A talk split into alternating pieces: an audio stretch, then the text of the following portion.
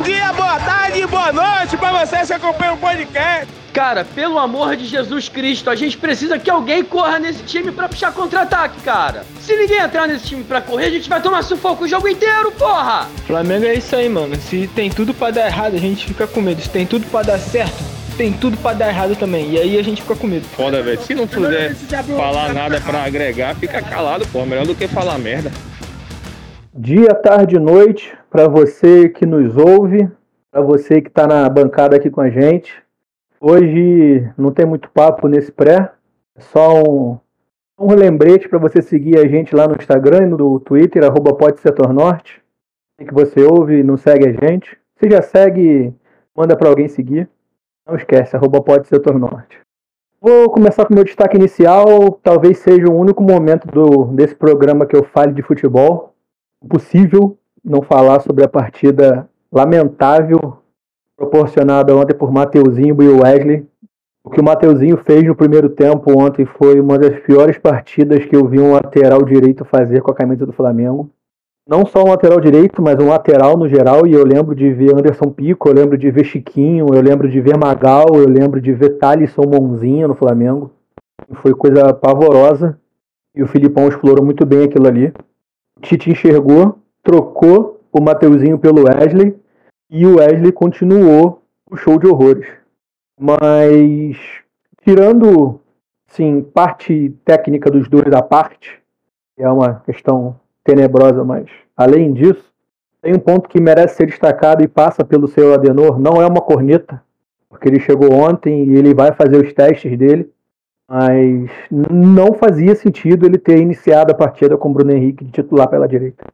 Luiz Araújo é burro, Luiz Araújo é um acéfalo, é um jumento, é o Marinho com passaporte carimbado pela MLS. Concordo pra caralho. Mas o Luiz Araújo volta para marcar. E o Bruno Henrique não volta.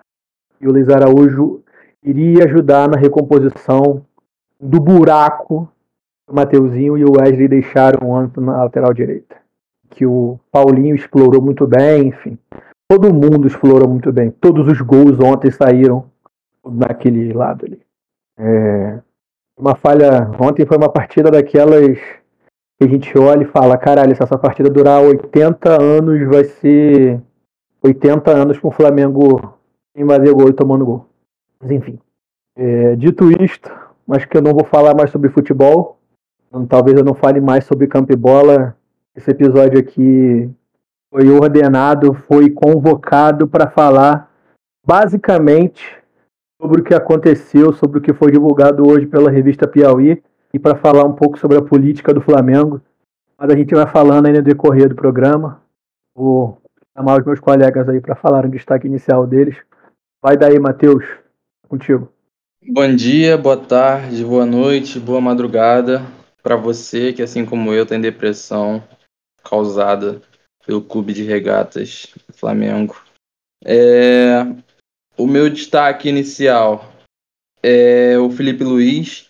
Foi mais um motivo de, de tristeza, mas eu, eu não fiquei triste por muito tempo. Eu, eu tinha lá no, no, no Twitter do setor, né? Tinha falado sobre isso uns 12 dias atrás, 13 dias atrás, falando sobre como seria seria triste o fim do Felipe Luiz, né? Porque é uma tristeza de quem deixa, deixa, deixa saudade positiva, né? O Felipe, por mais que esse último ano dele tenha sido ruim, junto com o ano ruim do Flamengo, ele, ele, ele tem uma história bonita de, de torcedor, ele tem uma história bonita de jogador, e ele tem uma história bonita, pelo menos eu acredito que vai ser bonita, bonita pela frente, né? Então, eu tive um momento de tristeza ali de saber que, que esse craque não vai mais jogar no meu time, mas também fiquei aspirando e sonhando um futuro brilhante para ele a nível Ancelotti, a nível Zidane, a nível Pepe Guardiola, que Zidane, Zidane nessa lista ele, ele foi o que mais jogou bola, né?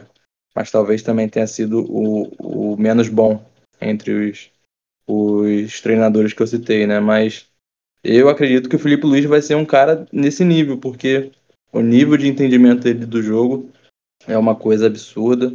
É um cara que não se destaca é, fisicamente, é um cara que, que tecnicamente tem o seu valor, mas também não é nenhum craque. mas o seu forte como jogador sempre foi o entendimento tático, sempre foi a sua inteligência, sempre foi a sua capacidade de mentir para o adversário, né? fingir uma coisa com o corpo. Então são mais questões intelectuais. Então acredito que vai ser um jogador, foi um jogador que, que, que bebeu muito de, de fontes interessantes. Ele jogou na Europa por muito tempo com o Simeone, então ele tem, tem conhecimentos defensivos interessantes. Ele se aproveitou muito do período em que ele teve com o Jorge Jesus. Ele até falava que anotava tudo para quando ele ia ser técnico. Então, o meu destaque é, é, esse fim de ciclo muito bonito do Felipe e também esse futuro promissor que eu, que eu enxergo ele com, com, com até com as cores rubro-negras. Né? Acredito que, que num futuro aí ele, ele possa ser um técnico do, do Flamengo caso ele não pule já para um mercado europeu, porque ele também é um jogador muito pre, pre, é, prestigiado na Europa, né? Então meu destaque inicial é o Filipinho. Tarcísio, tá por aí? Vai com seu destaque também. Meu destaque inicial, primeiramente, né? Bom dia, boa tarde, boa noite aí para os ouvintes e para o pessoal aí da, da mesa. Meu destaque inicial vai é, num meio aí que eu também não poderia deixar passar em branco aí esse anúncio do Felipe Luiz da aposentadoria, que realmente é um, é um cara que eu, eu admiro muito. Confesso que eu não era muito fã do Felipe Luiz antes do antes dele chegar no Flamengo, mas foi um cara que depois que vestiu o manto foi conquistando meu respeito e hoje é, é um daqueles caras que, quando anunciam a saída, a gente sente aquele baque, é inegável. Então vai ser é, meio a meio aí, um pouco, pegando um pouco do, do gancho do Limão no início e do e também do que o Matheus falou aí no destaque dele, que é mais uma despedida né, de um cara super inteligente, que tem um conhecimento de jogo bem diferente, e ao mesmo tempo a gente vai percebendo que as peças de reposição nesses últimos anos não, não atendem essa regra, né? Então, pegando aí o, o que os dois colegas falaram aí no início, a gente hoje tem, já foi dito aqui no podcast, e, e também é um assunto que vira e mexe aparece no Twitter. A gente tem um time hoje que parece cada vez mais limitado, assim, do, é, falando sobre o, sobre o ponto de vista cognitivo.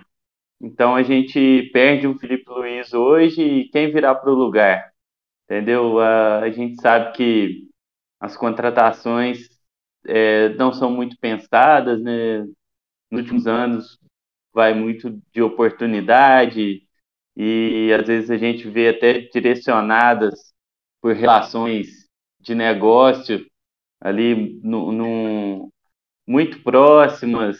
Então a gente vai vendo que aquele time que todo mundo é, sonha em ter algo parecido de novo, que é o de 2019, que já, já vai criando uma relação com a gente, apesar de ainda ter vários representantes daquele time, cada vez menos, mas ainda tem alguns representantes daquele time atuando, a gente vai tendo uma relação parecida com o time de 81, né? Que, que é aquela coisa assim, o, o sonho de, de retornar àquela realidade e que infelizmente vai ficando cada vez mais distante. Então, juntando tudo isso aí, tem esse momento da despedida do Felipe, da despedida do Rodrigo Caio, e a gente tendo que lidar com o Mateuzinho, com o Wesley, o próprio Fabrício Bruno, que é um cara que até acho que compõe bem ali o elenco e tal, tem, tem vontade, tem uma certa liderança, pelo que a gente percebe, mas é um cara limitado desse ponto de vista aí que o Felipe era tão é tão forte, né? Que é de le, leitura de jogo, de saber é, perceber os espaços, os momentos do jogo. Então fica aí o meu destaque para essa involução do Flamengo, né? Na mão aí da dessa diretoria que que vai aí para o seu último ano, mas a gente sabe que é um último ano meio fake aí, né? Porque provavelmente vão conseguir emplacar outro candidato. Então é, é difícil. E, ao mesmo tempo, a gente vai falar durante o programa recebendo essas notícias, essas revelações. Teve o áudio do Landim, essa reportagem sobre o Marcos Braz, que, que só mostram que a gente, infelizmente, está refém desses caras. Então é isso, a gente vai falar mais aí durante o, o episódio. A gente vai ter tempo pra caralho pra falar, já falamos, inclusive, foi até o que a gente postou lá no Twitter. Você que é advogado tá ouvindo a gente. Diferente do Gabriel Trade, que tá com o CREA suspenso porque trabalha, esse vagabundo trabalha. Você que tá com o CREA ativo e quer pode advogar pro bono, está aceitando, tá? Talvez seja necessário depois de hoje. Vai daí, Vanessa. Falando em processo, né? Segue daí, Vanessa. Bom dia, boa tarde, boa noite a todos os presentes e quem vai dedicar mais uma vez. Eu estava com saudade de ouvir esse podcast. Primeiro que credo engenheiro, né? Eu acho. Tem essa suspeita que se precisar de criativo. Pode crer, né? Eu falei CREA, caralho. Eu tô pensando no CREA. Criativo eu, tenho, então. Eu tô, eu tô pensando Todos. no CREA que eu tenho que pagar do ano que vem, mas é OAB ativo. Puta que pariu. Boa, boa. Cresce foi bem. Se estiver precisando de processo, pode deixar que vamos se fuder muito. Cara, é, destaque inicial, não tinha como não ser é, a triste e melancólica despedida de Felipe Luiz, porque até falei no, no Twitter é, que eu não vi o Júnior, não vi o Leandro, eu não vi o Atisson, mas realizei um sonho. Vi, vi o Marrentinho, né, que é, não tinha as mesmas habilidades técnicas que tem Felipe Luiz, mas foi de grande importância no clube. Mas eu, o Filipinho é realmente diferente, cara. Ver um jogador do, do tamanho do Felipe Luiz vestir o manto sagrado e realizar o sonho, né, de muitos nós torcedores e além de ser torcedor poder jogar no seu clube de coração e vencer no seu clube de coração. Acho que é o sonho de todo jogador de futebol que tem um time de coração, né? É vencer pelo seu clube, é marcar a história do seu clube. E o Felipe Luiz veio para isso, para marcar a história do clube que ele ama, que ele já demonstrou inúmeras vezes ser torcedor apaixonadíssimo. Todas as declarações que ele dá, altamente respeitosas, não só com o clube, mas com os torcedores, com a instituição Flamengo. Momentos do Felipe Luiz, né? A troca do, do escudo que ficava no, no chão do vestiário foi mudado para o teto porque o Felipe falou, né? Escudo do Flamengo não se pisa. É, enfim, é, é impossível, olhando de dentro da história, né, como a gente está participando desse momento histórico, às vezes eu acho que é difícil fazer esse distanciamento necessário para entender a importância dessa passagem do Felipe, é, da passagem também do, do Rodrigo Caio, que o Tarcísio falou, mencionou. É, não vai se aposentar, eu acredito que ainda não, o Rodrigo Caio, porque a depender das suas condições físicas, ainda é um cara que pode jogar assim. É, mas é, é triste, cara. É triste que a gente tem acontecido dessa forma, que tem acontecido no ano em que o Flamengo destruiu a si mesmo. É, os nossos dirigentes fizeram de tudo o possível e impossível para destruir todas as nossas chances de título, de dignidade né, no ano. Então, não, não consigo não achar nada do que menos que melancólico esse, essa despedida do Felipe sendo um jogo contra o Cuiabá, que a priori né, não vale absolutamente nada. É, que falta é uma falta de tato, né, também. Poderia ter sido melhor desenhado essa essa despedida, poderia ter arrumado ali um contrato mais três meses, joga ali o estadual, se despede é, como o Júlio César se despediu, né, vencendo um carioca, enfim, disputando estádio cheio, enfim. Tinha muita coisa para se fazer que não essa, né? Um vídeo que também pouco mal editado, enfim. O Flamengo, ele vem, diretoria do Flamengo, ela vem empilhando decisões erradas, é, se é que a gente pode chamar de decisões erradas, se não de projeto, né? É, enfim, mas deixar o destaque inicial para o imenso prazer que foi ter visto tanto Filipinho quanto o Rodrigo Caio desfilarem, né, com o manto sagrado, não só no Maracanã, mas Brasil afora e fora do país também conquistando títulos e conquistando espaço na imensa galeria de ídolos do Flamengo. É, eu me sinto até um pouco culpado por não ter falado sobre a despedida do Filipinho, mas hoje o dia foi meio corrido. Eu fiquei bem. Até eu cheguei a comentar com o pessoal no, nos grupos essa porra dessa notícia aí do, da galera da torcida organizada no, trabalhando no gabinete do Marcos Braz, enfim. Foi como se tivesse descoberto um esquema de corrupção na minha família. Estava extremamente puto, ainda estou extremamente puto. E essa notícia do, da aposentadoria do Filipinho, ela me deixou até. até amaciou meu espírito. Deixou triste. Menos revoltado e mais triste. Cansativo. Porque eu lembro de quando ele chegou, né? Lembro de quando o Flamengo contratou o Felipe e a gente ficou muito tempo esperando ele. Na época chamavam ele até de Aristóteles. Ele estava pensando, pensando, pensando e não se decidia, né? Só falar. É um cara absurdamente fora da curva, os padrões brasileiros. É um jogador que, se ele precisasse pensar por mais dois meses, o Flamengo tinha obrigação de esperar. E qualquer clube do Brasil da América Latina deveria esperar. É um cara que não tem como recusar. Não tem como você olhar para o Felipe Luiz e falar para ele que não vou te esperar, pensar se você quer jogar aqui. Cara, é o Felipe Luiz, irmão. Um dos melhores laterais esquerdos da história do Atlético de Madrid. Um dos melhores laterais esquerdos da história da seleção brasileira. Um cara que fez história ali, junto com a época do Marcelo.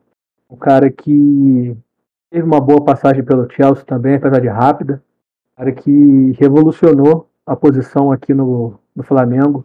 Não lembro de ver os laterais esquerdos no Flamengo, até porque só tinha burro antes dele, né? Todo respeito ao René. Mas eu não lembro de ver os laterais jogando por dentro igual o Felipe jogava. E os laterais, desde o Felipe Luiz, passaram a ter uma obrigação de minimamente construir por dentro. Saber construir uma jogada, saber não apenas ser um lateral corredor. E é um cara fantástico que deixa a gente campo, né? Não morreu, graças a Deus. Deixa o campo e bola, passa. Por um momento ficar... eu achei que ele tinha morrido, pô. Que nos deixou, achei caralho. que deixa o nosso campo e bola. É, espero que fique no staff, pelo menos isso a diretoria acertou. Não abriu margem para ele meter o pé e ir lá para a Europa parar, sei lá, no Figueirense, foi onde ele surgiu com Dorival Júnior. Vai ficar por aqui, vai fazer os estágios dele, daqui a pouco ele assume a base, enfim, sobe pro Flamengo de novo e é campeão de tudo com a gente como técnico. É, sobre a partida, vocês querem falar alguma coisa? Tem algum ponto que vocês querem falar? Alguma coisa que vocês achem relevante? Fora o banho de bola que a gente tomou do Filipão? E é algo. Eu queria, eu queria discordar dessa visão geral de que a gente foi amassado pelo Atlético. É, a gente já discutiu isso lá no grupo, né? É, e eu também abri essa discussão no Twitter com um camarada por lá. Foi com o Bruno. Não sei se foi com o Bruno ou com o PCL, um dos dois. Sempre confundo quando eu vou discutir, porque eu acho a, o, a foto dele de perfil muito parecida.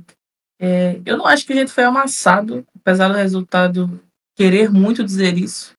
É, acho que o primeiro tempo até mesmo depois do gol, que foi uma, uma burrice, uma incapacidade cognitiva completa do nosso sistema defensivo que chega a ser mais do que irritante, né?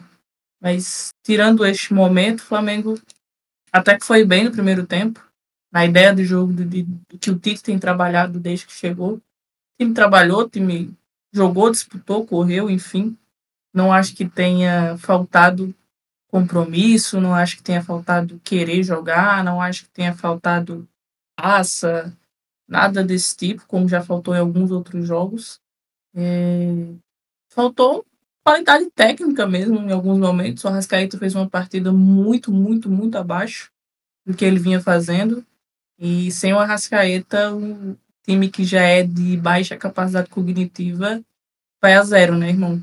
Se o, se o Arrascaeta, que é o ser pensante, o cérebro por trás de todas as jogadas, não consegue articular, o Arrascaeta estava dando passe de dois metros ontem, que é impossível. Então, se ele não joga, o time vai cair de produção. E, e, e ainda assim a gente teve chance, né? Mesmo com o Pedro no jogo também, não sei se também pela passando pela incapacidade do meu campo ali de gerar muitas jogadas para ele. É, o Bruno Henrique também na partida não muito boa. Pedro não apareceu muito, mas não chega a ser uma partida horrorosa dele, acho que só uma partida mais sumida mesmo. É... O Thiago Maia, para mim, é chovendo molhado. Acho que o Thiago Maia é a síntese do que tem sido essa tal, tão desejada reformulação do elenco do, do Flamengo que a torcida tanto pede, né? E alguns, abre aspas, jornalistas, fecha aspas. Thiago Maia, para mim, é um exemplo de, de baixa capacidade cognitiva, que é o exemplo do meio campo, né? Como um jogador que não consegue é, fazer mais que uma jogada. O Thiago Maia só consegue dar passo para o lado ou para trás. E ele tem muito medo de errar, muito, muito medo de errar, porque ele é um cara que já é marcado, né? Então ele tem um medo exorbitante de errar, então ele só faz o trivial e se esconde do que pode ser um pouco mais difícil. Se você tem um meio campo, um volante, que é primordial para armar jogada, para sair da defesa para o ataque, para controlar os espaços, e ele se esconde do jogo, fica impossível você construir, inclusive no meio campo do Atlético, que baixou as linhas né, depois do gol. Então estava muito compacto, era ainda mais difícil construir depois que passava na intermediária do Flamengo. Se você não tem um volante construtor, você não tem absolutamente nada, né? O Gerson ele desgarrava muito também da linha do meio do campo para abrir mais as jogadas né? nessa ideia do, do Tite de ampliar o campo, enfim, de, de jogar todo mundo para as pontas e fazer triangulações mais atrás dos campos. Mas é isso, eu acho que, que a gente não chegou a ser amassado, foi mais um contexto mesmo do jogo que construiu o resultado, assim. Não acho também que o Atlético construiu para fazer cinco, para fazer seis. É, o segundo gol ele passa também por um momento de estupidez humana inacreditável, né? O Ayrton Lucas não domina uma bola e aí ele passa pro, pro Wesley que, enfim, é o Wesley é, e aí a gente toma o segundo gol e o terceiro gol, o terceiro gol para mim é o mais inacreditável de todos, porque o Fabrício Bruno ele conseguiu tomar três decisões erradas em sequência e o Flamengo tomar o gol depois dessa terceira decisão errada em sequência. Aliás, não foi nem o lance do gol, acho que esse lance ele faz a falta, né? Se vocês me corrigir, eu acho que ele faz a falta. Foi isso daí, isso daí. É. Ele faz a falta e toma amarelo. Ele faz a falta e toma É, amarelo. falta no Hulk. É. Cara, acho que o jogo ontem foi isso. O Flamengo com passando por essa reformulação de elenco, com alguns jogadores ou muitos jogadores de baixa capacidade cognitiva, alguns jogadores é, em má fase técnica, né? O BH aí nesse embrólio do, do contrato que a gente pode falar depois também. É, o BH ainda num momento técnico e talvez psicológico por conta dessas questões abaixo, também jogando fora de posição, né? Jogando na ponta direita. Acho que se você pegar o geralzão, assim, nem o Cebolinha mesmo, que, que vinha sendo destaque do time nos últimos jogos, também não, não desempenhou bem o suficiente para fazer a diferença. Não estava mal, mas também não achei um absurdo sair. Podia, sim, ter tirado o BH, enfim, deixado ele em campo. Não sei se mudaria muita coisa. O time ele foi desmontando psicologicamente, eh, com os erros individuais e erros específicos de um setor. É, mas, no geral, acho que, que foi mais capacidade técnica e um, um momento, um contexto de jogo que levou o 3 a 0 Não acho que. Realmente não acho que foi um amasso, mas o que vale é o que importa, né? Foi 3 a 0 é, Mais uma vez o Flamengo, quando teve que ser decisivo, não conseguiu ser.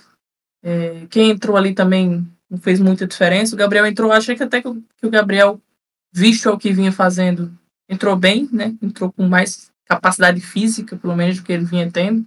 Correu, disputou, enfim, tentou criar alguma coisa, mas taticamente o time já tinha ido pro caralho.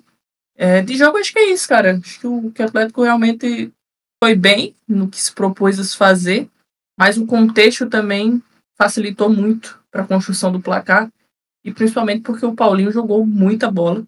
Paulinho, porra, Paulinho é diferenciadaço. Infelizmente vou ter que odiá-lo para sempre, mas é um jogadoraço. É, mas eu, não consegui permitir nem ter raiva assim do jogo, foi mais uma frustração. Eu acho que, que raiva a gente já passou muito essa temporada e fim de jogo, acho que é isso. Ontem foi até eu que levantei essa bola lá no grupo, né, de que o Flamengo tomou, enfim, tomou chocolate, tomou banho de bola. É, E essa ideia do banho de bola, ela tá muito associada àquele amasso clássico. O time adversário não conseguir tocar na bola, ter 80 finalizações no jogo, de jogo terminar 10 a 0, do time finalizar, ter 8 gols e dar 5 bolas na trave. E quando eu disse isso, não foi nesse sentido. Ontem, quando eu falei em nó tático, eu falei no sentido de que o Filipão ele veio para fazer aquilo, tanto que se você for ver qualquer jogo do Filipão contra o Flamengo nos últimos anos, foi aquilo. Filipão ano passado pelo Atlético Paranaense na Copa do Brasil no Maracanã foi aquela mesma merda. 10 jogadores dentro da área, um jogador fora tentando puxar contra-ataque, e o Flamengo rodando bola fora, tentando cruzar na área, tentando infiltrar, tentando furar, o ret... tentando furar retranca de alguma forma, tentar fazer o gol. O Filipão é aquilo. Sempre é aquilo. Só que ontem o Filipão conseguiu fazer perfeitamente o que ele tentou fazer. Para mim, o notático foi esse. Ele veio para fazer algo e o Tite não conseguiu contrariar. E o Tite entrou na dele. Entendeu? Esse, esse é o ponto. Ele veio para jogar fechado e sair no contra-ataque. O Tite deu as bolas para ele sair no contra-ataque. E tomou 3 a 0 em três bolas de contra-ataque.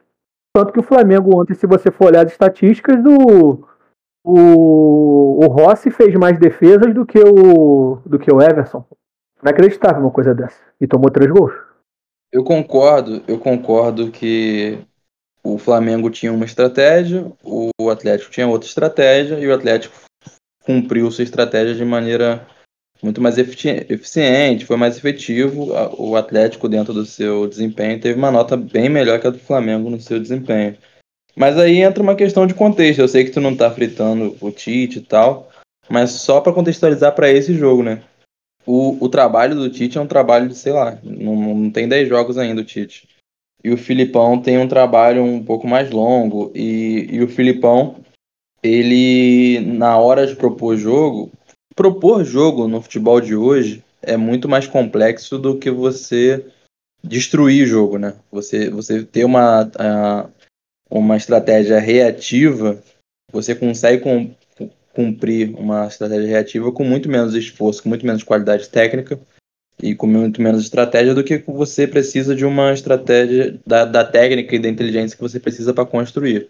O trabalho do Tite é muito recente e o trabalho do Filipão no Atlético, ele, no início ele estava horroroso, ele chegou até a, a, balançar no cargo porque os primeiros, se eu não me engano, 10 ou 9 jogos dele não tiveram nenhuma vitória, né? Teve até culminou até com a, com a eliminação do, do Atlético na Libertadores, pro Palmeiras, até o Paulinho perdendo o gol.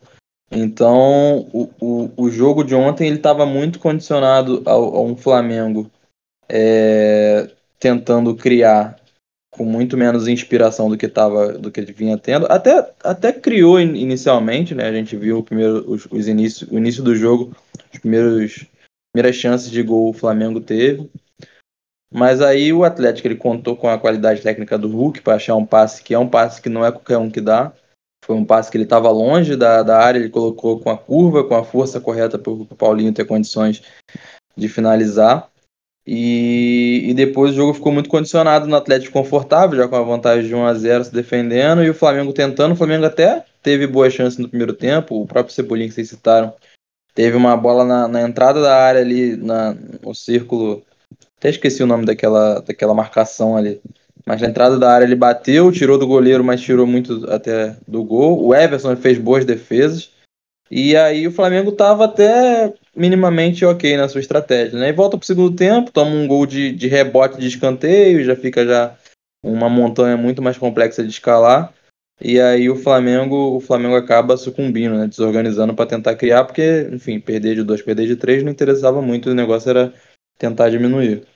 Então, o Flamengo, o, o, até o nó tático, digamos assim, né, para usar o termo que você está utilizando, que o Filipão dá no Tite, tudo, todo, todo o contexto é. O ponto central é a diretoria do Flamengo, né?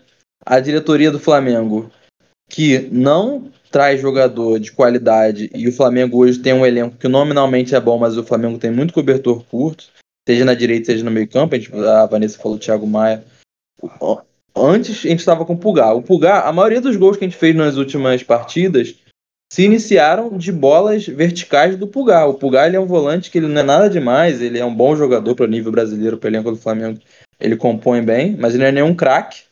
E ele dá passe vertical, o Flamengo quebra a linha, e aí quando o Arrascaeta recebe uma bola entre, entre as linhas, um espaço, que é fruto de um passe vertical, o Flamengo cria com muito mais qualidade, o Flamengo vai fazer gol do que um passe que o Arrascaeta vai ter que buscar, porque o Thiago Maia tocou de novo no Fabrício Bruno, que trocou de novo no Léo Pereira. Então o Flamengo, até o notático, ele passa pela imbecilidade, pela mussolinidade, por tudo, pelo bolsonarismo, pelo, pelo fracasso que é essa diretoria. O planejamento de futebol dessa diretoria é ridículo. Ele matou o nosso ano. Ele matou até o, o pouquinho de, de, esperança que a gente teve no final do ano.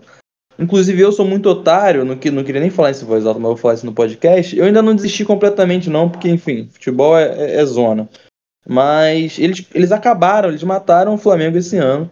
E aí vão pro ano que vem com um treinador que, que provavelmente talvez consiga blindar o elenco e, e pedir contratações boas. Então o futuro é até otimista, mas essa diretoria matou completamente 2023 e matou até o Flamengo e Atlético Mineiro, que foi, é, como a Vanessa explicou, condicionado por um problema de criatividade no Flamengo que passa por uma, uma falta de planejamento. Trouxeram Alan, Alan não jogou absolutamente nada, meia dúzia de toque pulado, meia dúzia de, de falta feita.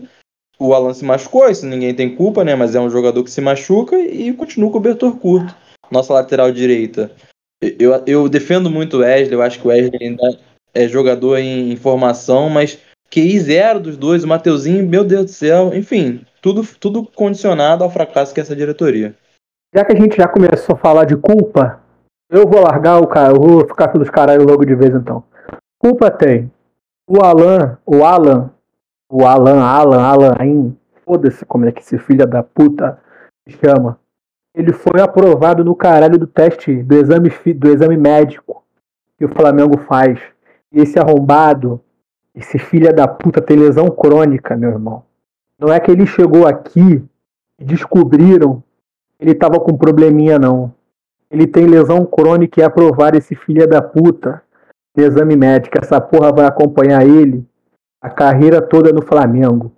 E esse filho da puta é empresariado por quem? Você sabe quem? O próprio Bertolucci. É o Bertô, ele mesmo. É o empresário do Alan. Então, assim, é em culpa. E hoje o Flamengo tá fudido, tendo que depender de Thiago Maia, Wesley, Mateuzinho, que também é a Bertolucci Esporte. Agradeça a Marcos Braz. Mas eu vi que o, que o Tarcísio abriu o microfone para falar alguma coisa aí. Fala de futebol aí antes que a gente comece a tomar. Que a gente vai tomar aqui. Fala aí, Tarcísio. Eu, só para é, puxar aí do que você falou, foi o que eu também deixei lá no, assim, subentendido no, no meu destaque inicial, mas são essas relações aí que, que a gente até consegue explicar, né? Mas que passam como é, coisas assim naturais do futebol e a gente sabe que é, é uma relação muito difícil de compreender, né? Ainda mais quando envolve os valores que o Flamengo normalmente é, paga nessas negociações, né?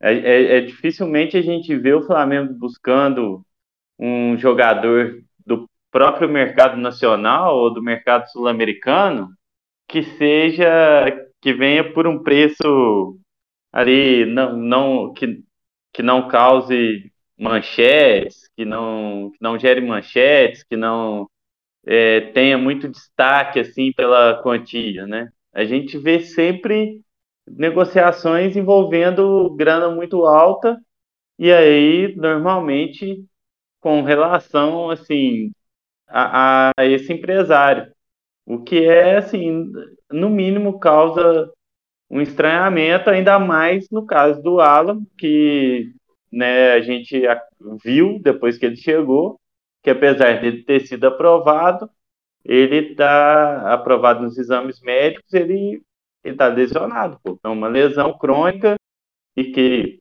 tomara que tenha até ali um tratamento que dê alguma resolução, que consiga tornar o jogador aí utilizável na maioria dos jogos, mas uh, o fato é que ele chegou no Flamengo e essa lesão estava aí impedindo o cara de jogar. Então foi, foi uma contratação para uma posição que a gente precisava muito, precisou muito ontem, e, e o cara simplesmente veio é, por uma quantia alta de dinheiro para o mercado nacional e não a gente ontem precisava de alguém na posição dele e, simplesmente não tinha como utilizar, como não teve aí nos jogos atrás. Então realmente é, é mais uma coisa aí que fica martelando na cabeça da gente e que é difícil de, de compreender, né? Mas é, eu queria também completar um pouco aí sobre o jogo, que eu acho que eu, eu concordo aí com o raciocínio aí do, do Limão, do Matheus também aí sobre é, que não, não foi um amasso na, na, naquele sentido que a gente está acostumado a colocar no, nesse termo para o futebol, mas simplesmente o Flamengo fez tudo o que o Filipão esperava que o Flamengo fizesse. E o Tite, a, a, ao mesmo tempo que o Atlético conseguiu executar o que propôs, porque se preparou para enfrentar o Flamengo, o, o Flamengo se preparou para ser o mesmo Flamengo que foi contra o América Mineiro, que é um time infinitamente inferior ao Atlético. E, e a gente viu no primeiro tempo contra o América, e foi uma coisa que me preocupou nesses dias entre um jogo e outro. Que o América teve pelo menos duas chances de fazer gol no Flamengo quando o jogo ainda estava 0 a 0 E, e, eu, e isso eu fiquei pensando isso nesses dias, que assim, pô, se a gente entrar no jogo desligado igual entrou contra o América, com essas falhas de marcação no meio de campo, como, dando espaço para os caras prepararem as jogadas, como a gente deu no comecinho do jogo contra o América. Se a gente fizer tudo isso contra o Atlético Mineiro, ferrou, porque o Atlético é muito mais qualificado, entendeu? E foi o que aconteceu. Na primeira bola que o, que o Hulk pegou, na intermediária do Flamengo, com aquela nossa linha de meias que, que ali ninguém marca, né? É uma recomposição lenta pra caramba. Só piora tendo o Bruno Henrique no, na ponta direita ali, no lugar do Luiz Araújo. E realmente, pô, não tem nem comparação. O Bruno Henrique é meu ídolo, jogador por jogador, por jogador, não tem nem comparação. Mas no jogo contra o Palmeiras, que foi o melhor jogo do Tite, Luiz Araújo começou. Por quê? Porque eu acho que o Tite respeitou mais o Palmeiras do que o Atlético e se mostrou uma decisão acertada ter feito isso naquele jogo. E ontem não, a gente simplesmente entrou do mesmo jeito que entrou contra a América e com o Bruno Henrique recompondo, recompondo lentamente, o Gerson, que a gente já sabe que apesar de ser tratado como um segundo volante, né, é, eu até acho que, que o Gerson já tem que ser indo é, adiantando ele como um terceiro homem de meio ou um meia mesmo. Talvez até agora com Everton Ribeiro nesse ano ruim, numa decadência física, talvez tentar experimentar ele, o Gerson, naquela posição de meia direita do, do Everton, não sei. Porque o Gerson ali, apesar de que todo mundo vê ele como segundo volante, assim, a maioria das pessoas, ele, ele compõe lentamente mais também. É, não dá pressão no jogador adversário que está com a bola, entendeu? Então dá muito espaço. A nossa linha ali de meias dá muito espaço e muita tranquilidade. Mas uma coisa é dar espaço para os caras da América. Outra coisa é dar espaço para o Hulk com o Paulinho lá se movimentando para receber a bola, entendeu? Então era uma coisa que me preocupou entre o domingo e a quarta-feira e que realmente aconteceu, que é essa fragilidade ali do, do Flamengo na, na marcação. É, a gente está vivendo aí uma lua de mel com estava vivendo, né? Acho que ainda está uma lua de mel com o Tite, que realmente foi a melhor escolha para treinador do Flamengo desde Jorge Jesus, eu acho. Acho que não, não teve nenhum. O Dorival teve sucesso, o Ceni teve sucesso também, porque foi campeão brasileiro de um campeonato que foi muito disputado, mas é, é, acho que foram assim coisas que deram certo naqueles, naquele momento. O Tite não, o Tite acho que é uma escolha acertada, mais acertada do que Ceni, do que Dorival. Mas é, apesar dessa de, de entender isso e de a gente ver que o time evoluiu em vários aspectos, esperar muito mais do trabalho do Tite ainda, a gente não pode deixar de criticar quando ele erra. E ele errou, pô. O cara foi infantil, ele foi, foi juvenil contra o, o Filipão. Ele fez tudo que o Filipão queria, e não é que o, o Filipão é um novo Filipão. Não, é, é tudo que o Filipão sempre quis, em todas as versões dele. No ano passado, na final da Libertadores, na, em 2019, quando o Flamengo enfrentou ele lá, que ele ainda estava no, no Palmeiras, no primeiro turno. Entendeu? É sempre isso que, que o cara quer. O futebol dele é aquele mesmo. A diferença é que ele tinha qualidade na frente para aproveitar os contra-ataques com esse time do Atlético como já foi dito aí sobre o Paulinho, sobre o Hulk, outros jogadores do Atlético. Então era mais perigoso. E o Tite caiu na armadilha, caiu ali muito fácil, e acho que é um problema do Tite. O Tite, ele, ele tem que. Ele é um ótimo treinador, concordo com todo mundo que fala melhor treinador brasileiro, mas ele também tem coisas a evoluir. E uma das coisas é as variações, é estudar mais o adversário para tentar prever o que o adversário pode fazer, porque as duas eliminações do Brasil em Copas do Mundo com o Tite no comando, a gente viu que técnicos, para falar assim no, no termo é, comum do futebol, dois técnicos meia boca é, conseguiram criar dificuldades e, e superar ele taticamente com times inferiores ao dele. Então, acho que ele tem que pensar mais nisso, a, o estudo sobre o que o adversário pode fazer. Ele tem que melhorar isso aí. E o Flamengo é um desafio gigantesco.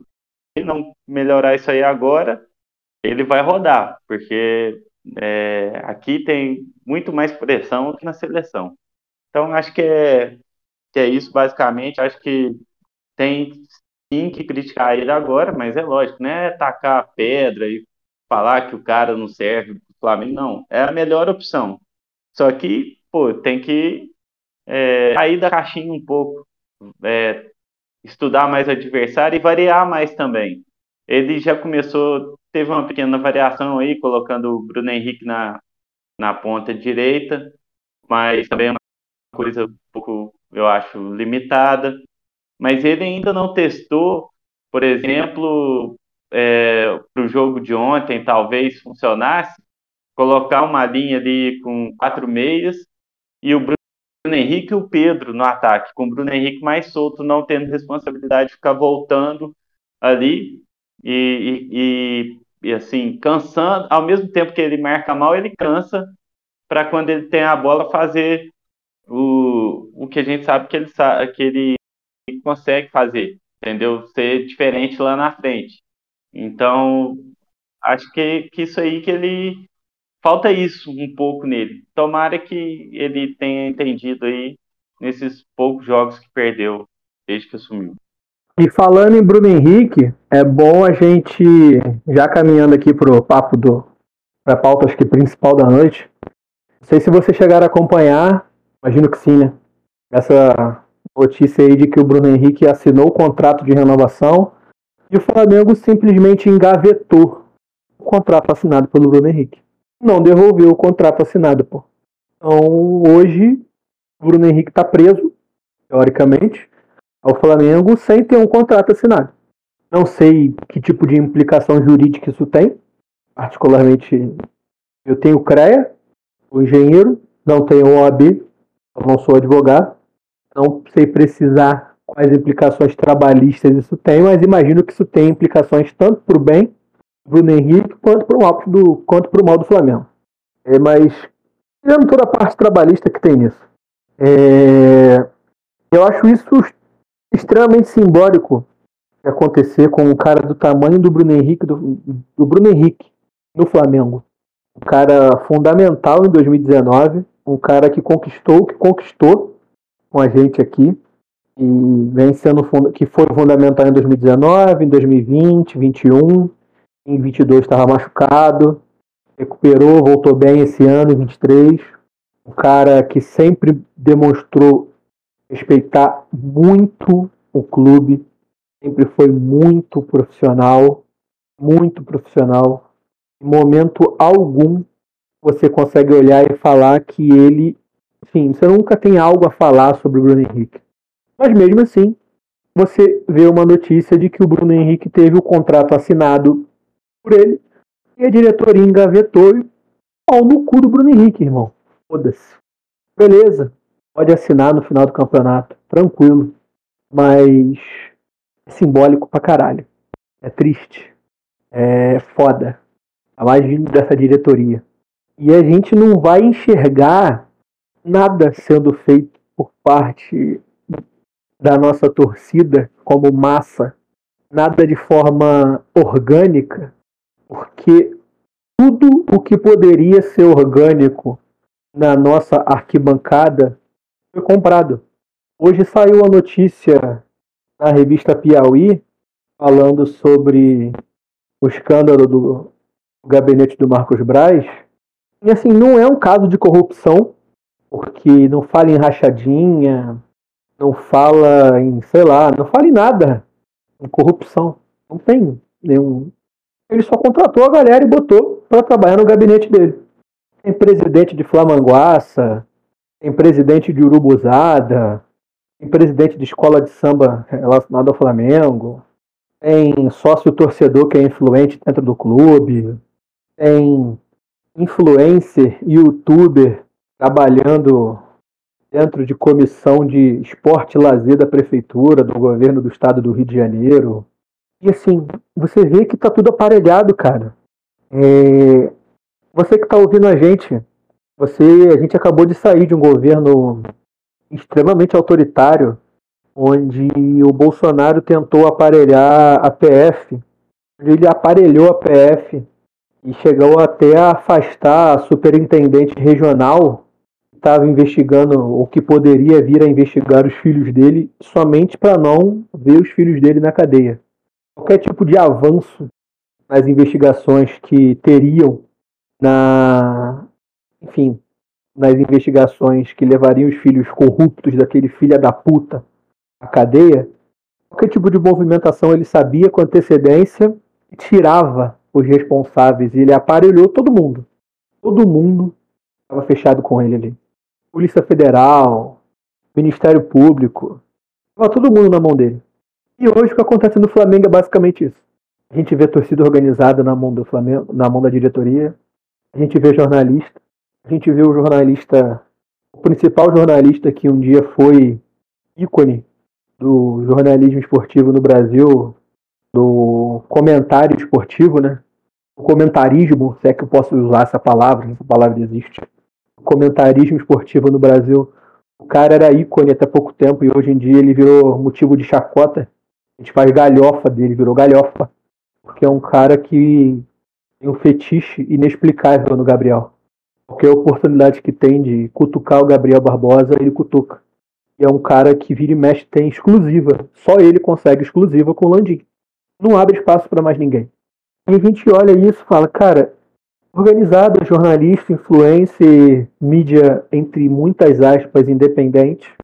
Todo mundo tem um certo poder para, de alguma forma, investigar ou até mesmo só gritar contra o sistema que toma conta do Flamengo hoje. Essa galera está na mão deles. Não tem nada que possa ser feito. A SAF do Landim vai passar. É questão de tempo. Já estão falando em 500 mil reais por membro do conselho de, por membro do conselho deliberativo ali, por membro, por sócio proprietário, né?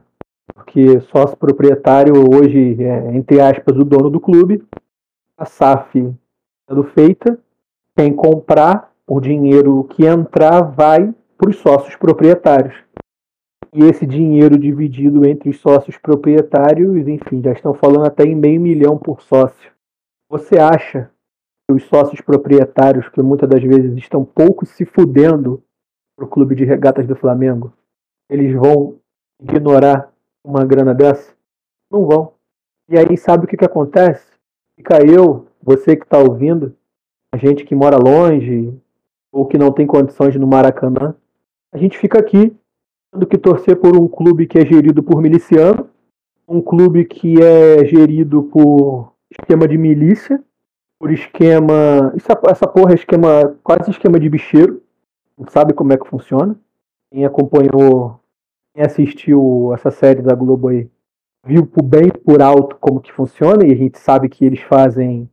Bicheiro se metia com escola de samba, futebol, para poder limpar a imagem. E o Marcos Braz está fazendo basicamente isso. É futebol, é escola de samba dentro da, do gabinete dele, para poder limpar a imagem e não deixar ele se fuder. Tem um ponto interessante também que a matéria traz. Cada falta dele desconta mil reais na folha salarial. E mesmo assim ele tem guarda-costas. Eu te pergunto, e a cada falta, e ele teve 12 faltas nesse período, o salário dele não bate 20 mil. E ele não é remunerado pelo Flamengo. E com tudo isso, ele ainda tem guarda-costas. Aonde vem o dinheiro? Como que ele consegue pagar guarda-costas? É uma pergunta que você está ouvindo a gente, se você não se fez, é uma pergunta que você deveria se fazer. É uma pergunta que todos nós sustentamos, que alimentamos o clube, que compramos produtos oficiais, engajamos nas redes, fazemos o clube de regatas do Flamengo ser o que o clube de regatas do Flamengo é na internet e dentro de campo, vendendo produto, vendendo imagem, vendendo patrocínio. Nós somos nós fazemos o que o Flamengo é. Nós conseguimos fazer o Flamengo ser o que ele é. Nós temos que questionar de onde vem esse dinheiro. Da onde que vem essa grana. E esse dinheiro ainda, esse questionamento não foi feito. Muito pelo contrário. Quem deveria fazer esse questionamento, ou melhor, quem poderia fazer e quem poderia investigar, está recebendo salário do gabinete dele. E assim é muito frustrante, porque é... Eu cresci vendo o Flamengo fracassado, vendo um Flamengo que brigava contra o rebaixamento, e hoje eu vejo um Flamengo que está batendo um recorde de participação em Libertadores, que briga por título atrás de título. Mas é um Flamengo gerido por miliciano. E aí entra uma questão de ética nisso tudo. A que ponto vale a pena, sabe? E além disso tudo, tem uma questão é, relacionada ao futebol. E esses filhos da puta são burros porque nem para fazer igual a Leila Pereira eles conseguem fazer. Eu sou um ex-bancário e como ex-bancário e como bom cidadão, eu odeio banqueiro. A carreira da Leila Pereira foi feita extorquindo e roubando idoso. A fortuna que a Leila Pereira tem que torna ela uma das brasileiras mais ricas do Brasil, do mundo, foi extorquindo e roubando idoso remetendo taxa de juros a 700% ao ano em empréstimo consignado. E isso quem fala não sou eu. É jornal. É justiça. A defesa já foi condenada. Como é disso. Só que banqueiro sabe fazer dinheiro e banqueiro sabe ganhar. Banqueiro sabe vencer. Seja como for. Ele não tem escrúpulos para vencer. Ele pisa em quem ele tem que pisar para vencer. E o que, que a Leila Pereira fez no, no Palmeiras? Ela não entende de futebol. Sejamos bem sinceros aqui. Já está muito mais, já está muito bem claro que ela entende de futebol, assim como o Marcos Braz entende de futebol e política. Nada. Ela pegou toda a fortuna que ela fez roubando idoso, botou à disposição do Abel Ferreira. Falou, Abel, você pode receber a proposta do caralho de asa na Europa, meu filho. Mas quanto que você quer para ficar aqui no Palmeiras? Você quer ganhar 9 milhões por dia para ficar aqui? Eu vou te pagar isso. E o Abel Ferreira ficou. Ela vende jogador e nem repõe. E o Abel é campeão sem reposição. Ela vendeu Scarpa e contratou Richard Rios. Para repor o Danilo, que foi vendido ano passado. E o Palmeiras vai ser campeão brasileiro. Vendendo o Scarpe, vendendo o Scarpe sem repor. O Abel é foda. E ela manteve. E o Abel não sai, porque sabe que tem à disposição a fortuna de uma das mulheres mais ricas do Brasil. E que tem um caralho de um helicóptero e um jatinho que se ele quiser pegar amanhã e ir pra puta que o pariu no jatinho da Leila, ele vai. Porque a Leila fala, meu amor, vai. Porque você limpa a minha imagem junto à torcida do Palmeiras. E é isso que ela quer. Nem isso os filhos da puta do Flamengo conseguem fazer. Porque eles são orgulhosos demais para aceitar o Jorge Jesus quando tiver a oportunidade. São burros pra caralho. Manter o Dorival Júnior quando, tiver, quando tinham que manter. E não conseguem trazer um técnico à altura ou repor uma linha defensiva do jeito que tem que repor. Então, assim, é uma soma de, de questões e eu fiquei hoje o dia inteiro remoendo essa porra enquanto eu trabalhava e eu ficava, caralho, é insalubre. Iria ser o velho que senta no bar ou senta na praça para jogar dama com outros velhos, pergunta quanto é que foi o jogo ontem, foi 3 a 0 e fala, porra, bom era quando o Zico jogava bola. E acabou. Essa é a única informação que o velho vai falar sobre o Flamengo no dia. Mas não. Eu tô ali, lendo o que tem, filha da puta, sendo comprado pelo miliciano do Marcos Braz. Enfim. Vanessa, Tarcísio, não sei se vocês querem falar alguma coisa. Espero que querem. Eu não quero ser processado sozinho. Cara, é, hoje foi, foram várias, né? Várias notícias aí, um apanhado geral. Você já falou. Saiu, inclusive, mandei para vocês no grupo. Saiu aí a, uma nota no GE da última reunião que rolou. Acho, não sei se no início dessa semana ou na outra, é, do Landim falando do processo de SAF, né? E ele fala, inclusive, que o Flamengo só conseguiu a concessão do, do consórcio, o direito né, do consórcio Maracanã, porque ele pessoalmente conseguiu com o então governador do Rio de Janeiro, o Witzel, que estava em processo de cassação, e algumas arrobas do Twitter vão buscar conteúdos. É, vão. Não sei se fica na memória do torcedor, mas o dito apolítico Flamengo de Landim é, levou o então governador Witzel para a final da Libertadores. Ele estava dentro de campo no final do jogo, quando o Flamengo se sagrou campeão. Inclusive aquela cena que saiu de patética para genial, porque o Gabriel resolveu ignorar aquela figura. Aquela cena foi maravilhosa. Exatamente. É, ele estava em campo, né? No momento que deveria ser dos jogadores, da comissão técnica, enfim. Estava lá o governador do Rio de Janeiro. É, posterior a isso, o Flamengo cedeu espaço na Lá TV, né? O Flamengo cedeu um programa para o Vício fazer campanha política. O Flamengo também cedeu espaço para o vereador do Rio de Janeiro, do município do Rio de Janeiro, que nas horas vagas é vice-presidente do futebol do Flamengo, fazer uma entrevista, ceder, né, uma entrevista coletiva sobre um fato que não aconteceu dentro do clube, não tinha qualquer relação com o clube. O Flamengo cedeu espaço para que o seu vice-presidente de futebol e vereador da cidade do Rio de Janeiro comentasse sobre o fato de ter mordido torcedor no shopping e mentido diversas vezes, não só na entrevista, mas antes da entrevista coletiva. Enfim, é, engraçado, para não dizer extremamente triste, o que tem acontecido com o Flamengo desde 2019, o que os títulos apolíticos, né? É bom lembrar que desde o do Bandeira de Melo que o Flamengo sumiu com uma homenagem que havia no clube, né? Ao atleta rubro-negro de Remo, o Sturt. O Flamengo sumiu com essa homenagem, essa, essa... existia um memorial, né? Atleta foi morto pela ditadura militar sumiu na época do EBM e depois o grupo Flamengo da gente tentou é, substituir esse memorial por uma placa em homenagem. A placa foi feita, mas o clube não aceitou, né? Então, nesse momento, já a gestão Landim não aceitou colocar a placa porque, segundo a gestão, o Flamengo é apolítico, não se envolve com política e não era possível se fazer uma homenagem a um atleta do clube. Então você vai vendo essas movimentações que elas acontecem desde o dia 1 da gestão Landim, acontecem desde sempre no Flamengo, não é novidade para ninguém que acompanha. O Landim ele é mais um entre tantos outros que usam e abusam do Flamengo para benefícios próprios. Eu estava conversando com os colegas sobre o que tem acontecido, né?